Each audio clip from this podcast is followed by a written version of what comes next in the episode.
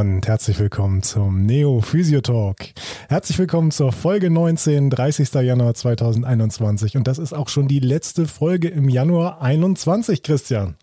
Ja, die Zeit rennt und äh, wir nähern uns unserem Halbjährigen, würde ich fast sagen, wa? Ja, also zumindest nullen wir nächste Folge. Oh Im Gott. Februar haben wir Folge 20, ist das nicht fantastisch? Ähm, und wir beide sind hier heute nicht allein im neuen Neo Physio Talk Studio. Wir haben eine Hörerin mit zugeschaltet per Zoom. Das ist die Sunny. Herzlich willkommen, Sunny. Moin Christian, moin Niklas. Hi, hi. Ja, Sunny hat uns eine Mail geschrieben, so wie ihr das alle auch mal tun könntet, die uns zuhört und hat uns zum einen natürlich erzählt, dass sie uns ganz gerne hört, was uns total doll freut. Aber Sunny hatte auch ein paar Fragen, bei denen wir uns gedacht haben, Mensch, das würde, glaube ich, noch ein paar mehr Physiotherapeuten betreffen, dieses Thema. Ähm, deswegen haben wir Sunny gefragt, ob wir das Ganze nicht mal hier live im Physiotalk besprechen wollen. Und äh, sie war glücklicherweise bereit dazu. Also ähm, vielleicht magst du uns einfach nochmal erzählen, worum es so grob ging, Sunny. Genau, also die Kernfrage meines, meiner E-Mail war, ähm, ich mache mich bald selbstständig, bin aber noch gar nicht so lange im Beruf und konnte noch gar nicht so viele Erfahrungen sammeln, äh, beziehungsweise noch nicht so viele Fortbildungen machen. Und da sind einfach so gewisse Selbstzweifel, ob ich den Ansprüchen oder den Anforderungen genug, also gerecht werde in dem Sinne, weil man selbst fühlt sich zwar, also man kann Patienten helfen und es ist auch alles gut und man weiß so gewisse Techniken anzuwenden, aber man hat irgendwie noch nicht so viel oder nicht, noch nicht so genug, wie man eigentlich möchte und wie man eigentlich könnte, weil man einfach weiß, wie viele andere Möglichkeiten es noch gibt. Und da mhm. geht es halt letztendlich um diese Selbstzweifel, die man hat, so okay, lohnt sich das überhaupt jetzt schon eine Praxis aufzumachen, ähm, obwohl ich gar, noch gar nicht so viel Handwerkszeug habe. Ja. Tja, das ist, glaube ich, eine Frage, die ganz viele Physiotherapeuten beschäftigt. Äh, ich würde sagen, ähm, ich kenne das aus, aus meinem äh, täglichen, aus meinem täglichen Handeln, aus meiner beruflichen Vita, kenne ich solche Gedanken auf jeden Fall auch. Äh, wie ist das bei dir, Christian? Ja, ich muss sagen, also die Selbstständigkeit habe ich jetzt noch nicht ausprobiert, aber ähm, gerade was so Selbstzweifel in Bezug auf den Anforderungen ähm, gerecht werden, die Anforderungen, die vielleicht auch eine Praxis, äh, wo man arbeitet, ähm, an einen stellt oder nicht an einen stellt, aber die einfach so Standard der Praxis sind, äh, in der man arbeitet, äh, ob man das hinkriegt oder ob die Patienten, die dann mal zu einem kommen, ob die nicht denken, oh, der ist ja gerade erst frisch und äh, das, was man, was der da macht, äh, ist nicht so gut, was wie die anderen was machen, ähm, kann ich auf jeden Fall mich mit identifizieren oder das komplett nachempfinden. Mhm. Also ich glaube, das ist auch eine Thematik, die gar nicht so zwangsläufig total gebunden an die Selbstständigkeit ist. Nee. Ähm, das ist eine Thematik, ähm, die in unserem Berufsfeld auch relativ verbreitet ist. Denn bei Selbstzweifeln, äh, ja, da geht's ja häufig einfach um die Angst, Erwartungen nicht gerecht zu werden. Da ist dann nur die Frage, sind das Erwartungen, die von außen an uns gestellt werden und, oder sind das vielleicht eher Erwartungen, die wir selbst an uns stellen? Und wenn das Erwartungen sind, die wir selbst an uns stellen, ähm, dann ist, finde ich, die Frage, ähm, sind diese äh, Erwartungen, die wir an uns selbst haben, ähm, sind die angemessen? Ja, denn ähm, ich denke, egal äh, wie gut man in irgendwas ist, es wird immer irgendwo irgendjemanden geben, der darin noch besser ist als man selbst. Und äh, dann ist einfach die Frage, ähm, ist es das Streben danach, der Allerbeste zu sein oder ist es das Streben, dem Patienten weiterzuhelfen? Und ähm, meine persönliche Meinung, auch wenn die Ausbildung, so wie sie heutzutage eben strukturiert ist, nicht optimal ist, ähm, so kann doch eigentlich jeder fertige Physioschüler am Ende seinem Patienten irgendwie ein bisschen weiterhelfen, oder? Äh, gut, dann machen wir einen Deckel drauf, dann ist die Folge durch. Äh, Wort zum Sonderes gefallen, auf jeden Fall. ja. Nein, ich denke, ich denke, ganz so einfach ist es jetzt sicherlich nicht, aber das sind so die ersten Gedanken, die mir dadurch, äh, die mir dafür ähm, dazu durch den Kopf schießen. Äh, ja, Sunny, wie, wie, wie ist das bei dir? Du arbeitest ja auch in der Praxis. Du bist ja äh, nicht nur fertige Physiotherapeutin und hast dein Examen gemacht, sondern du äh, hast auch danach Vollzeit als Physiotherapeutin jetzt gearbeitet, oder? Genau, also ich bin aus der Ausbildung raus. Am Freitag war die Examensfeier, Montag habe ich im Krankenhaus angefangen zu arbeiten erstmal. Äh, ein halbes Jahr und dann wurde es mir ein bisschen zu wenig, weil ich wollte dann doch ein bisschen mehr am Patienten machen, bin dann in die Reha-Klinik gegangen im Bereich Orthopädie, arbeite halt mit frisch operierten Patienten, so Knie, Hüfte, Wirbelsäule, Schulter.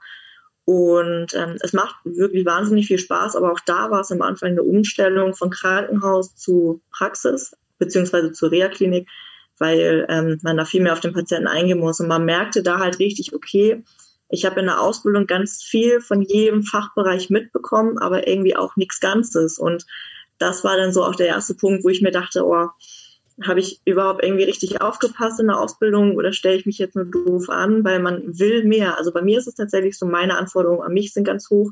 Ähm, ich weiß, dass ich mehr könnte, aber ich habe noch nicht so die richtigen ähm, Einweisungen oder wie auch immer bekommen, um das zu festigen oder auszuprobieren. Und das ist halt eben das, was einen so hemmt. Wo man denkt, okay, man kann dem Patienten helfen, der, dem tut es gut, der hat Erfolge, der ist ganz, ganz dankbar, aber man selbst denkt halt so, hm, okay, ähm, ich hätte vielleicht mit einer anderen Technik denn noch viel mehr helfen können oder viel schneller zum Ziel führen können. Mhm. Fühle ich total. also ja, ja fühle ich komplett. ja, aber ich glaube, ähm, also es, äh, jeder von uns ist ja während seines Berufes äh, auf so einem gewissen Weg. Ne? Und ähm, ich würde sagen, eine Behandlung, die ich jetzt äh, nächsten Montag in der, Bahn, in der, in der, in der, in der Praxis durchführe, äh, die wird komplett anders aussehen als eine Behandlung, die ich vor zwei Jahren durchgeführt habe, die ich vor einem Jahr durchgeführt habe und wahrscheinlich sogar anders aussehen als eine Behandlung, die ich vor drei Monaten durchgeführt habe. Weil man, ähm, wenn man eben ein gewisses, gewisses Anspruchsdenken an sich selbst hat, äh, ist man e-, oder strebt man eben danach, sich immer weiterzuentwickeln, sich immer wieder zu reflektieren und dann, dann wird man einfach vieles überarbeiten. Ne? Ähm, und äh, ich glaube, ganz, ganz wichtig, so dass das Potenzial, was jeder Physiotherapeut mitbringt, ähm, der Grundstein dafür ist eben dieses Bestreben nach Verbesserung. Und äh, so wie du das gerade beschrieben hast, ähm, scheinst du da ja schon ziemlich nachzustreben. Ähm, aber dann, dann, dann ist ja, ist ja auch die Frage, wenn wir das Ganze jetzt nochmal trennen wollen zwischen Erwartungen, die andere an dich stellen und Erwartungen, die du selbst an dich stellst. Ähm, wie sind denn deine, wie sind denn deine Patienten so drauf? Fühlen die sich wohl? Wollen die immer wieder zu dir? Äh, kannst du denen helfen? Wie ist das?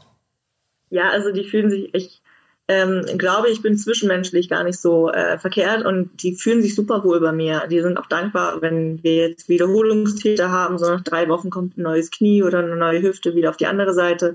Die sind immer glücklich, dass ich dann da bin, können schon ab der zweiten Behandlung sagen, hey, ähm, zum Beispiel jetzt das Thema mit der Praxis, dann sagen sie mir schon bei der zweiten Behandlung, ja, ich glaube, du schaffst das und du machst das ganz, ganz toll und super. Ähm, wo ich mir denke, okay, nach zwei Behandlungen ist es ein Riesenkompliment und ich freue mich auch drüber.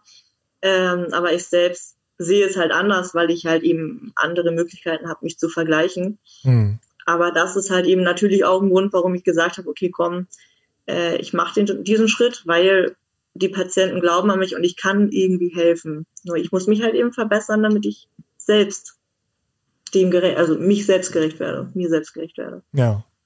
Aber das heißt ja, dass du den Erwartungen von außen bislang eigentlich schon mal gerecht wirst, ne?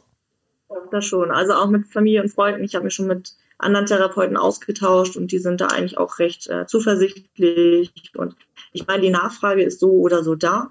Ich glaube, fast überall, wenn man sich bei den Praxen umhört, die haben alle Wartezeiten. Aber auch zwischenmenschlich kriege ich da sehr, sehr viel Zuspruch. Das auf jeden Fall. Ja, scheint auch eine ganz, äh, ganz taffe Person zu sein, finde ich. ich gebe mir. ja, wie ist das bei dir, Christian? Kannst du äh, Kannst du da auch so ein bisschen ähm, aus der Erfahrung differenzieren zwischen Anforderungen oder Erwartungen von außen und Erwartungen von innen? Mhm. Ich finde es äh, schwierig. Ich finde es, oder man muss nochmal, finde ich, differenzieren zwischen ähm, was mir gespiegelt wird und ähm, was man selber denkt, was der andere vielleicht dir sagt, aber gar nicht so, also gar nicht zum Ausdruck bringt. Also, dass der Patient kommt und sagt, ja, war eine super Behandlung, weil er denkt, oh, der Christian ist ja gerade neu in der Praxis, da muss ich jetzt aber was Nettes zu sagen. ähm, und aber eigentlich denke ich, oh Gott, endlich ist nächste Woche wieder Termin bei Niklas.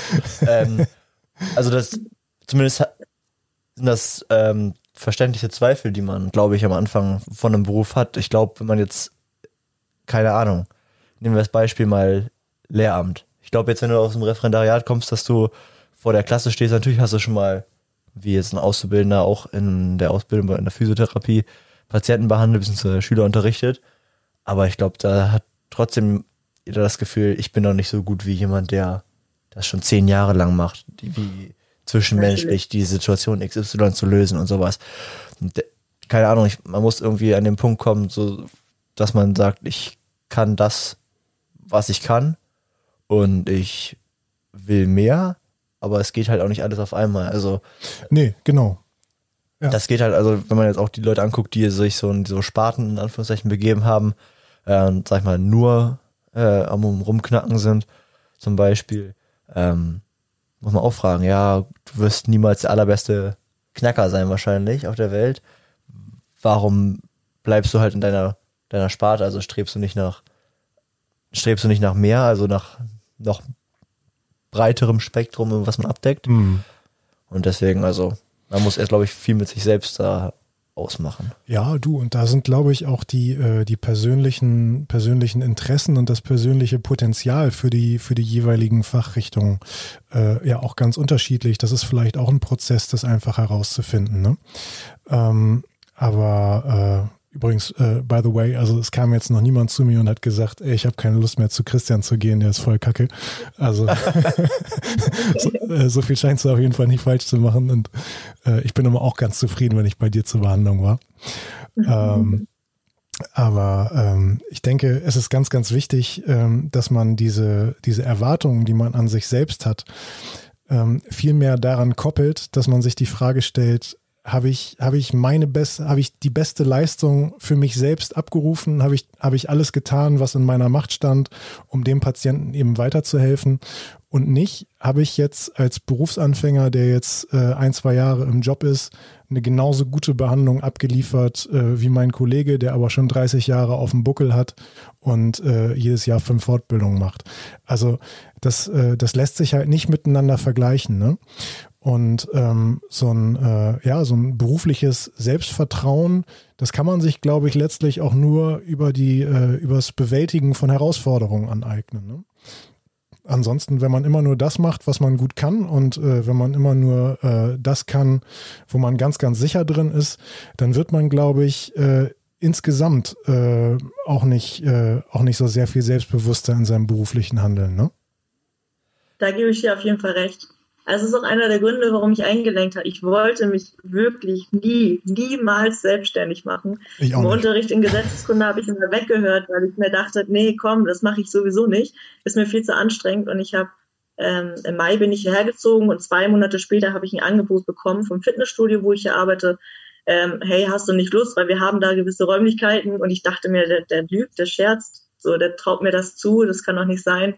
Und dann wurde es halt immer ernster und dann dachte ich auch, okay, warum nicht? Also wenn ich jetzt äh, mich nicht auf die Probe stelle, wann dann? Hm. Ja. Ja, und ich, also, wie gesagt, ich kann gut reden, wenn man sich noch nicht selber selbstständig gemacht hat, aber man sagt auch immer, oder viele sagen auch mal, jeder Selbstständige muss einmal irgendwas äh, sich selbstständig machen und failen, in Anführungszeichen, damit das nächste durch die Decke gehen kann. Und das ist einfach das Einzige, was passieren kann. Also, das, was passieren kann, ist, dass das Ding nicht läuft. Ja, und dann hast du aber immerhin was, wo du weißt, wo du hin zurückgehen kannst, in Anführungszeichen. Also du weißt, dass du in der Reha-Klinik ja immer Spaß hast, zumindest. Dass dir das Arbeiten gefällt und ähm, warum sollte man dann nicht den Schritt zurück machen können, wenn es denn nicht klappt? Also, hm. um sich in Anführungszeichen auch ja mental so ein bisschen abzusichern. Hm. Ja, also zumindest, äh, wenn es dann mal in die Hose geht, da fällt man, glaube ich, in Deutschland nicht ganz so hart, wie, ja. das, äh, wie das vielleicht woanders auf dieser Welt wäre. Äh, ich glaube jetzt nicht, dass man immer unbedingt auf die Schnauze fliegen muss mit der Selbstständigkeit, bevor es dann klappt. Äh, das kann vielleicht auch auf Anhieb alles klappen. Aber nichtsdestotrotz ist es, glaube ich, äh, im Lernprozess, und ich mache das jetzt wieder ganz, ganz unabhängig äh, davon, ob man jetzt selbstständig ist oder in einem Angestelltenverhältnis und das auf berufliche Entwicklung bezieht. Ähm, man verbessert sich am allerstärksten darüber, dass man Fehler macht. Und mhm. äh, wenn man Fehler macht, verbessert man sich dadurch natürlich nur, wenn man das auch selbst reflektiert und wahrnimmt und darüber nachdenkt, wie man die Situation beim nächsten Mal lösen würde. Ne? Und äh, ich glaube, das sind, das sind einfach so die, äh, die Schlüsselpunkte, um, um dahin zu kommen, dass man so ein bisschen, so ein bisschen selbstsicherer wird und auch mit dem eigenen Handeln einfach ein bisschen zufriedener mit sich selbst. Ne? Ja. Ja. Ja, man muss halt auch wirklich alles ausprobieren. Also ähm, wenn ich nichts tue, kann ich mich ja auch nicht verbessern oder wenn ich nichts in die Richtung tue. Deswegen Fortbildungen und so weiter. Ähm, habe ich ja auch tierisch Lust drauf, aber da muss man halt gucken, okay, finanziell, wie klappt das? Das kostet ja alles Zeit und Geld. Äh, wie entwickelt man sich also doch auf einfachsten Wegen irgendwie weiter? Ähm, im Rahmen des Möglichen, was momentan eben jetzt auch in der heutigen Zeit möglich ist. Ja, Physiotalk hören, ne? Schwierig. definitiv, definitiv. ne, so hat so es tatsächlich angefangen, weil ich mir dachte, ey, ich, ich will irgendwie mehr, ich muss irgendwie wirklich äh, mich ranhalten, weil ich noch lange nicht da bin, wo ich sein möchte und wo ich hin könnte. Und dementsprechend habe ich halt geguckt, okay, was kann man machen? Webinare, ähm, Podcasts, dass man da irgendwie sämtliche Informationen holt, um sich selbst eben äh, ein sichereres Gefühl zu geben, dass man gar nicht so schlecht ist. Oder dass man sich halt eben steigern kann. genau. Ja wie gesagt, fühle ich. Absolut, ehrlich. ja, und äh, um nochmal ganz kurz auf diese Erwartungshaltung von außen zurück zu, äh, zurückzukommen. Äh, ich glaube, das ist, äh, das ist auch so ein bisschen ganz verbreitet bei uns in Deutschland, äh, weil der gesellschaftliche oder der berufspolitische Stand der Physiotherapeuten in Deutschland einfach so ist, wie er ist. Ne? Wir werden häufig ziemlich klein und ziemlich schwach geredet äh, und ziemlich abhängig geredet und das sorgt in uns, glaube ich, auch dafür, dass wir äh, mit ganz, ganz viel Selbstzweifeln in den Beruf gehen. Und äh, dazu kommt natürlich noch die heutige Gesellschaft, in der die Vergleichbarkeit immer einfacher wird.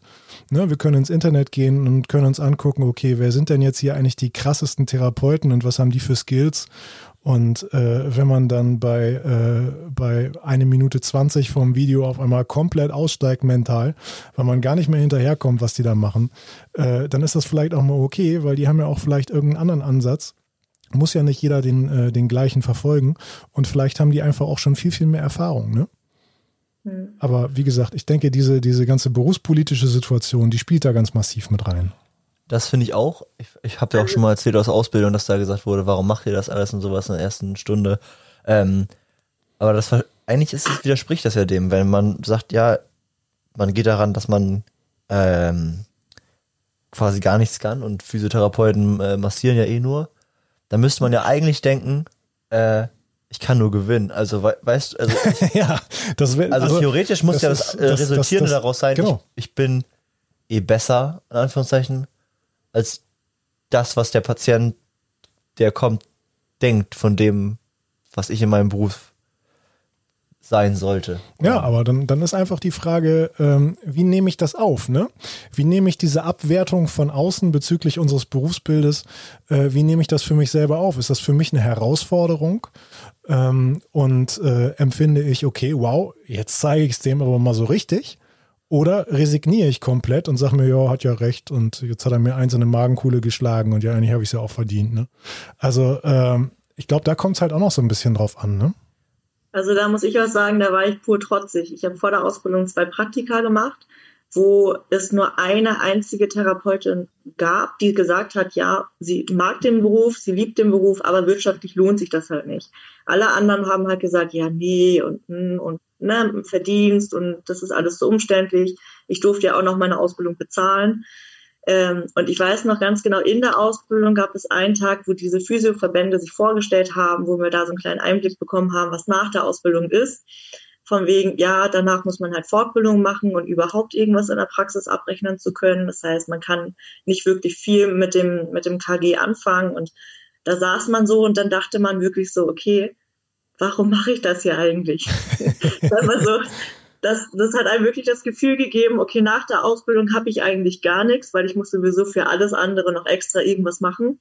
Ähm, und das haben die ganz, ganz doof formuliert irgendwie, dass man da wirklich saß und man dachte sich so, boah, ich gebe jetzt gerade 15.000 Euro für eine Ausbildung aus, um danach nochmal zigtausend Euro auszugeben, um überhaupt irgendwas erreichen zu können. Aber ab dem Punkt habe ich mir auch gedacht, nö, also ich entscheide, was ich nach der Ausbildung mache und wie ich äh, mit der Situation umgehe. Und äh, mein Erfolg ist dann nachher das, was ich äh, mir erarbeitet habe. Und da bin ich halt einfach trotzig gewesen, auch bei den anderen Physiotherapeuten im Praktikum. Ich habe gesagt, ja, ich meine, wer dann nachher in einer Praxis ist, wo er nicht zufrieden ist, hat er jederzeit die Möglichkeit, woanders hinzugehen, weil wir oh, haben danke. die Möglichkeit, so. äh, einfach diesen, diese, ähm, dass unser Beruf einfach gesucht ist, sodass wir wirklich überall reinschnuppern können. Abgesehen mal von den ganzen Fachbereichen, von der Vielfalt, die wir haben. Hm. Ja. Das kann ich auch überhaupt nicht nachvollziehen. Ne? Wenn sich jemand beschwert, ich bin in der Praxis XY so unzufrieden. Junge, dann geh los und schreib Bewerbung. Ja, jede Praxis eine bessere Praxis. Fast, also fast jede Praxis ist auf der Suche. Äh, die Auslastung ist überall gigantisch.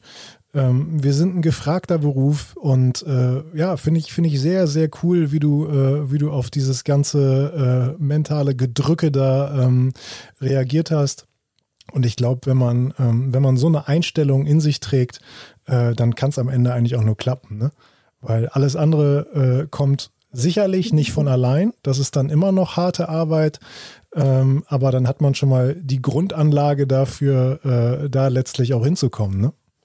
Ich denke mir halt auch, ja, ich gehe, also ich habe mich ja freiwillig für diesen Berufszweig entschieden und sollte demnach auch wissen, was danach mich erwartet. Ich weiß noch in der Ausbildung, wir sind mit 29 angefangen und haben mit elf Leuten Examen gemacht, weil einfach so viele das unterschätzt haben, weil sie dachten, ja, die lernen da so ein bisschen was Medizinisches, aber es ist ja ein halbes Medizinstudium, was wir da lernen.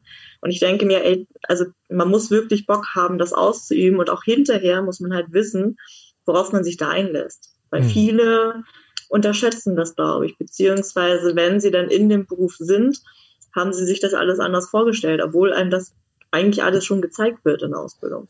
Mhm. So geil. Ich, ich wollte einfach gerade genau das gleiche sagen. Bei uns auch, wir haben 21 angefangen und glaube ich auch mit 13 oder 14 oder so Examen gemacht. Ich wollte es genau an der Stelle gerade auch sagen. Weil ich glaube auch, in dem Moment werden halt dann, äh, ob es bewusst oder unbewusst passiert, dann so eine Aussieben ja irgendwie gemacht. Ne? Also das, ja. Ob, ich glaube nicht, dass die Schule das will in dem Moment weil die würde sich ja freuen, wenn 21 Leute da Examen machen. Ja, haben sie mehr Umsatz. Auf jeden ja, das Fall. Ne? deshalb. Aber durch den, durch solche Aussagen guckt man schon mal, wer hat denn jetzt entweder ja diese Resilienz und sagt, ich kann das abwehren und sagt, mach mein eigenes Ding und ich, ich werde für mich glücklich und wer sagt, okay, ich habe aufgegeben, ich mache einfach jetzt weiter, ist scheißegal. ja, aber ich fand es krass damals, wie viele abgebrochen haben. Ja, du, bei uns genauso. Also äh, ich glaube, wir hatten annähernd die gleichen Zahlen ähm, wie bei Sunny. Also ich habe auch äh, Examen gemacht ähm, mit, äh, mit zehn anderen. Wir waren zu elf. Ähm, zehn haben es geschafft am Ende. Und äh, ich weiß es gar nicht. Angefangen haben wir irgendwie mit ich würde sagen mit 26 und dann sind noch mal ein paar Sitzenbleiber dazugekommen zwischendurch. Dann waren wir zwischendurch mal irgendwie 32. Ja, und am Ende einfach elf, ne? Also äh, Klinikreifeprüfung hat ganz, ganz viele rausgespült. Ähm, ja, äh, meine Hoffnung ist allerdings auch so ein bisschen, jetzt wo das wirtschaftliche Interesse der Schulen vielleicht auch nochmal äh, ein bisschen, ein bisschen losgelöst vom Ganzen steht, weil nicht der Schüler im Grunde genommen direkt der Kunde ist, der das Ganze zahlt, sondern das Ganze von extern gezahlt wird, dass die Schulen da noch so ein bisschen mehr drauf achten, direkt beim Einstieg, ob das Leute sind, die das Ganze potenziell wohl durchziehen und äh, ja, den Biss dazu haben, das Potenzial dazu haben oder ob das einfach äh, Personen sind, die das Ganze vermutlich nach ein, anderthalb Jahren abrechnen. Das Ganze war für die Katz, ne? Ja. Also. Der ältere Physiotherapeut hat auch zu mir gesagt, ja, oh, jetzt wo das halt geöffnet wird, in Anführungszeichen, dass man nicht mehr zahlen muss selber, jetzt kommen da irgendwelche, ähm, ich sag jetzt nichts, ähm, irgendwelche äh, ja, Schluffis rein, die da gar keinen Bock drauf haben und einfach nur das Geld sehen, was man dann vielleicht doch verdienen kann. ja, das sowas. viele Geld, wer kennt das nicht? Aber in der, in der Ausbildung, wenn man jetzt in der, Aus in der ähm, Ausbildung im Krankenhaus dahinter ist, finde ich, dann ist ja schon einiges an Geld, was man für eine Ausbildung ja, verdienen ja, gut, kann. Gut, also gut. im Vergleich zu anderen Ausbildungsberufen. Das ist, äh, das ist natürlich ähm, nochmal ein Unterschied von, äh, von privaten Bildungseinrichtungen, wie an der, wo ich ja, jetzt sicher. arbeite. Ne? Da, da verdienen die Schüler kein Geld, aber die zahlen mittlerweile immerhin auch nichts mehr, so wie wir drei damals. Ähm, oder ob du an einem Krankenhaus bist. Und ja, da, da gebe ich dir vollkommen recht. Die kriegen auch eine Menge Kohle während ihrer Ausbildung. Ne? Aber die haben halt auch, wie ich aus nächster äh, Quelle mit, äh, mitbekommen habe, sehr, sehr gute Einstellungstests. Also wo dann auch richtig äh, wirklich Butter bei die Fische und dann musst du erstmal die ersten Sachen machen, obwohl du gar keine Ahnung hast. Und die wollen einfach nur sehen, wie du an Sachen rangehst, wie du an ungewohnte Situationen rangehst. Und das finde ich super eigentlich. Hm. Ich hatte auch zuerst ein bisschen Angst, dass äh, das Niveau halt eben so ein bisschen wieder runtergeht, weil jetzt das quasi Schulgeld frei ist und so weiter. Aber ich habe mich in der Zwischenzeit auch mit meiner Schule unterhalten, weil die sind sehr persönlich und da kann man immer hingehen. Und die meinten seitdem, ähm, die haben auch das System, dass man nicht, kein Geld bekommt, aber auch nichts zahlt. Und äh, die meinten, sie haben wesentlich mehr Anmeldungen und das Niveau ist höher. Also die haben dann das erste Examen, glaube ich, schon gemacht und das haben sie fast mit 23 Leuten gemacht. Mhm. Also, also, die Motivation ist eine andere. Ja. Also wenn du jetzt die Auswahl hast, äh, oder was heißt die Auswahl? Vorher hattest du vielleicht die Situation, dass du als äh, privates Wirtschaftsunternehmen, als Schule eigentlich dastandest und äh, gesagt hast, okay, ist jetzt, ist jetzt halt auch echt nicht günstig, die Ausbildung. Ich muss jetzt alle nehmen, die sich hier bewerben, weil wir müssen irgendwie Umsatz machen, weil der letzte Kurs war echt schwach. Die sind mit elf geendet. Ja, ich denke mir, so wird's ja wahrscheinlich laufen, ne? Und ähm, äh, das ist ja schon ein Unterschied äh, zu jetzt. Potenzielle Situation. Ähm, du hast einen Lehrgang, den du starten möchtest, kriegst 100 Bewerber, kannst aber nur 40 unterbringen dann kannst du ja richtig auswählen. Ne? Also es ist ja an sich äh, echt eine coole Möglichkeit. Ne?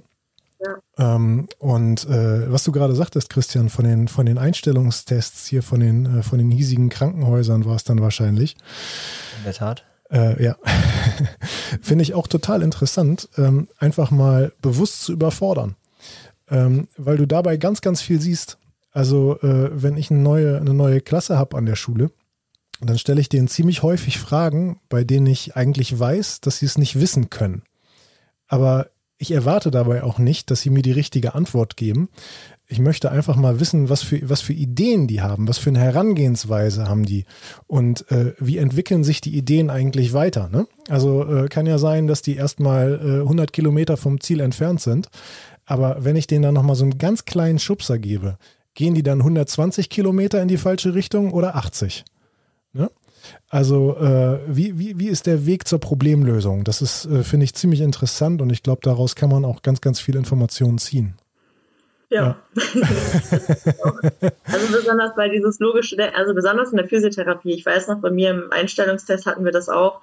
Zum Beispiel auch, okay, stell dich mit den Händen in den Rücken und erkläre jetzt deinem Partner, was für eine Übung er machen soll, ohne dabei irgendwie Bewegung zu machen. Oder auch die Fragen waren auch so gestellt, wo man sich dachte, so, okay, sondern irgendwie schon manuell einen Griff erklären oder wie auch immer. Und ich finde es ganz, ganz wichtig, besonders in der Physiotherapie, dass so ein bisschen dieses funktionelle Denken oder dieses, dieses logische Denken vorhanden ist, weil es ist ja, ähm, entweder hat man das so ein bisschen oder nicht. Also ich weiß aus meiner Klasse, da hatten einige es nicht. Und da denkt man sich, okay, wenn man im dritten Lehrjahr immer noch nicht so weit ist, das so zu unterscheiden, bist du denn hier überhaupt richtig? Weil es hm. funktionelle, besonders das Funktionelle, finde ich sehr, sehr wichtig. Ja, absolut.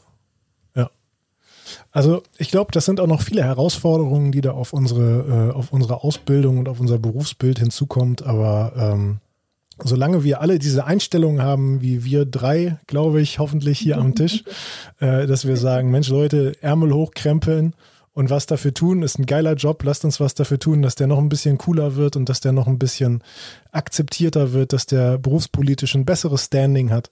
Dann bin ich eigentlich ziemlich optimistisch, dass uns das auch gelingt. Ja. Solange man halt nicht, nicht abstumpft. Ich sag mal, wenn man 20, na, 20 bisschen viel, aber bei uns jetzt, sag ich mal, oder für mich, wenn man acht Patienten am Tag hat und die alle 45 bis 60 oder ab und zu dann mal 30 Minuten sind und dann einer dabei ist, ähm, vielleicht nicht kurz vor Ende, aber wo man sich denkt, so im Nachhinein, wo man sich denkt, okay, da hätte ich noch genauer sein können oder noch besser sein können, dann finde ich, ist es nicht, nicht, nicht schlimm. Also nicht optimal, aber das ist halt menschlich, finde ich. Ähm, solange man halt am nächsten Tag wieder den Ansatz hat, ich möchte wieder bei allen das Beste rausholen. Ja, also am Ende des Tages, wir sind ja auch alle keine Maschine, ne? Also äh, ich könnte jetzt auch nicht von mir, äh, das guckst du nicht so an. ich, kann, ich kann jetzt auch nicht von mir behaupten, dass ich, äh, dass ich äh, jeden Patienten, ähm, den ich in der Woche hat, äh, habe an, an, an äh, meinen vier Praxistagen die Woche, ähm, ich weiß nicht, wie viele Behandlungen das dann am Ende sind, äh, aber dass ich dann bei jedem äh, 100 Prozent rausgeholt habe. Also äh, ist auch häufig so, dass der Patient dann raus ist und ähm, dann bei dem übernächsten Patient bin ich gedanklich noch so ein bisschen drin, weil ich nicht ganz so zufrieden war. Also in der vorletzten Behandlung gedanklich so ein bisschen drin und denke mir dann so, oh scheiße, hättest mal das gemacht. Idiot, bist nicht drauf gekommen. Naja, aber dafür kommt er ja wahrscheinlich nochmal wieder und äh, ja, so ganz unzufrieden sind die Patienten ja meistens gar nicht, ne? Würde ich nee, jetzt mal die so sind ja sagen. dankbar für jede Hilfe, die sie bekommen. Also das hat man ja häufig. Man, man, manchmal sind ja auch die Patienten einfach so fertig oder emotional auch irgendwie geschafft, so dass die gar nicht auch das schaffen, was wir Therapeuten uns vorgenommen haben. Und äh, so muss man sich sowieso Tag für Tag immer wieder darauf einstellen. Und wie du eben auch schon sagtest, okay, in der nächsten Behandlung, da kann ich da einen anderen Ansatz angehen und dann vielleicht nochmal einen besseren Weg wählen, wie Ja. den davor. Ja. Ohne jetzt nochmal ein Fass aufmachen zu wollen, mich würde es einfach persönlich mal interessieren, wie ist denn das? Soll das, ist die Praxis dann bei dir mit am Studio angegliedert oder wie? Ähm, also ich arbeite, also mein Chef vom Fitnessstudio, der hat mir das Angebot gemacht und wir arbeiten so ein bisschen zusammen. Der bietet auch ganz viel Reha-Sport und ist auch im Wettkampfsport, ähm, im Kampfbereich sozusagen. Und äh, das ist so schräg gegenüber. Also nicht zusammen, sondern ich bin so ein paar hundert Meter weiter weg. Ach so, okay. Ähm, und habe da halt meine Räumlichkeiten dann. Ich werde mich dann halt eher so auf das ähm, Therapieeinheit und auch so mit ähm, funktionellen Übungsgeräten und so weiter fokussieren. Und das Fitnessstudio ist halt dann so für Reha-Sport und, und Krafttrainingsbereich. Mhm. Genau. Klingt doch erstmal ganz gut. Das dachte ich mir auch. Sehr cool. Also machst du es, Sunny, ja? Also, ne, wie, wie gesagt, ich, wir sind schon voll dabei. Ich war heute auch wieder am Streichen. Ja, cool. Ähm, das ist alles schon so weit fortgeschritten. Das erste Mal letzte Woche war das, wo die Wände hochgezogen sind und man steht da drin und man denkt sich so, puh, das soll ich alles leiten, so nach dem Motto. Aber es ist schon, die Vorfreude steigt. Cool. Sehr, sehr gut. Ja. Kann man nur die Daumen drücken. Ja, ich, äh, Danke, drück, danke. ich drück sie auf jeden Fall. Äh, ja, Sunny, wenn du noch irgendwelche Fragen hast äh, beim sich selbstständig machen und äh, wie du was angehen möchtest, wir hatten ja die Tage noch mal kurz, äh, kurz per, per WhatsApp Kontakt gehabt bezüglich äh, Termindokumentation auf elektronische Ja. Art und Weise. Ähm, da finde ich es immer sinnvoll, dass man auch aus den Fehlern anderer Therapeuten vielleicht mal lernt, weil man muss ja nicht immer unbedingt äh, die gleichen Fehler auch nochmal selbst machen.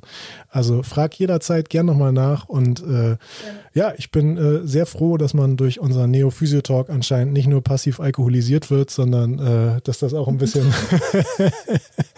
ein bisschen was Positives macht. Ja, Christian hat mir heute noch äh, vorgeworfen, ich, ich würde hier zu viel Bier trinken.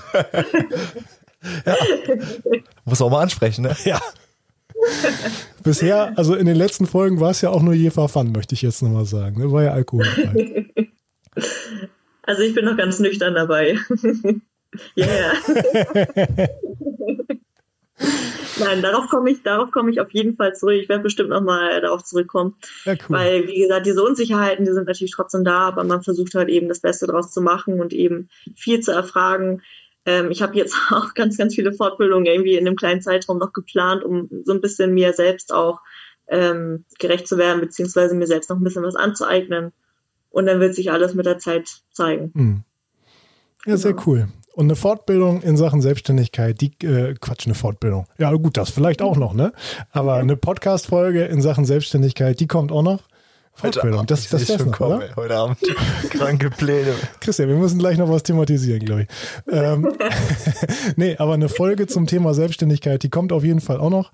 Ähm, ich habe den Reimer Schadwinkel schon gefragt, mein Kumpel aus Schleswig-Holstein vom Physiomar Büsum, hat auch eine sehr, sehr coole Praxis äh, mit sehr, sehr vielen coolen Gedanken. Und äh, wir werden uns demnächst nochmal zusammensetzen. Im Februar ist er hier in, äh, in Bremen, gar nicht so weit von Oldenburg. Äh, und dann werden wir uns hier mal gegenseitig besuchen und nochmal eine Folge aufnehmen. Vielleicht ist da dann ja auch nochmal ein bisschen was dabei. Ja, Ich werde sie mir anhören, auf jeden Fall. super. Erstmal vielen, vielen Dank, Sani, dass äh, du dich hier live mit dazugeschaltet hast. Ne? Ich danke euch, dass ich dabei sein durfte. Ja, sehr, sehr gerne. Hat uns sehr gefreut, kann ich zumindest für mich sagen. Ich würde mich da gerne anschließen. ja, das ist doch schön. Gut, Christian, dann äh, ich würde sagen, ähm, bleibt uns gewogen, hört uns weiterhin und schickt uns bitte, bitte Fragen. Und dann äh, überlasse ich dir wieder das Schlusswort, Christian. Ja, ich äh, nehme einen Laken und bin raus.